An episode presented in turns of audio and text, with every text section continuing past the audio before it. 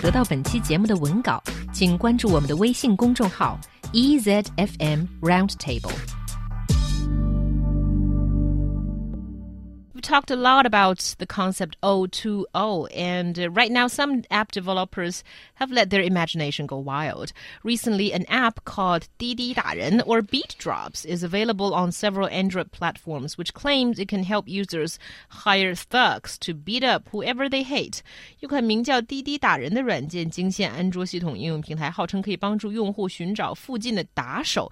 So is this a joke of some kind, or is this for real?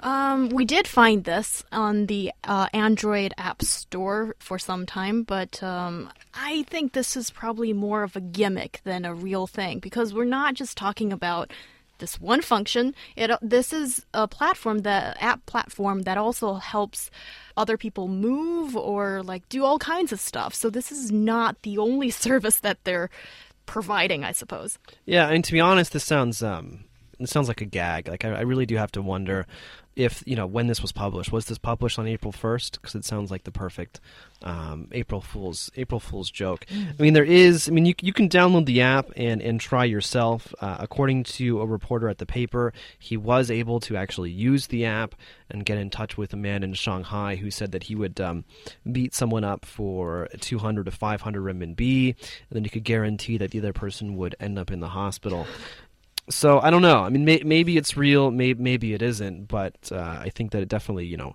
I don't think we should be worried about, you know, a lot of people using it. Yeah, I don't think we should worry about it too much because, first of all, this is if this is actually a real service, it's illegal. Like hiring people to hit other people, and further, this is well, no, not just hit them. I mean, that, that's that's kind of what it sounds like in Chinese, but like literally beat them up, mm. right? Yeah, and yeah. and send uh, to the hospital. It's yeah. totally different. Yeah, but but but I, I just find through the wording that it sounds more of a comic effect than right.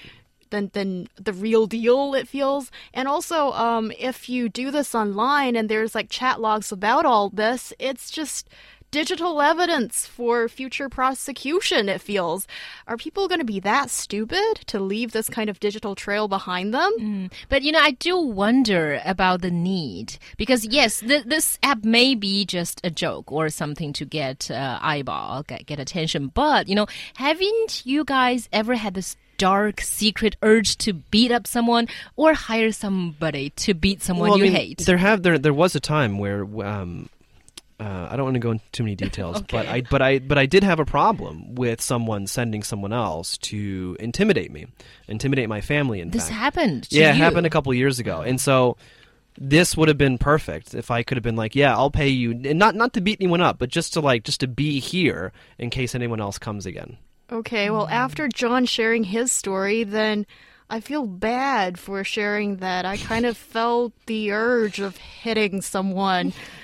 Yeah, but I didn't hire anybody and I didn't hit that person physically, but in my head, a lot of things are going on. But yeah. also, I think it's important to point out that this type of um, conflict resolution, I think, is, is, is becoming less and less acceptable uh, here in China. So, I mean, yeah, it might it might be an app right now, but I mean, you know, I think the the the ability or the willingness of people to use these types of services is, is diminishing. Yeah, that's true. I mean, it's already disappearing in some uh, app stores of some websites. But again, you know, I'm saying that there's good reason behind you know, why you hate someone and why you secretly wish you could hit that person.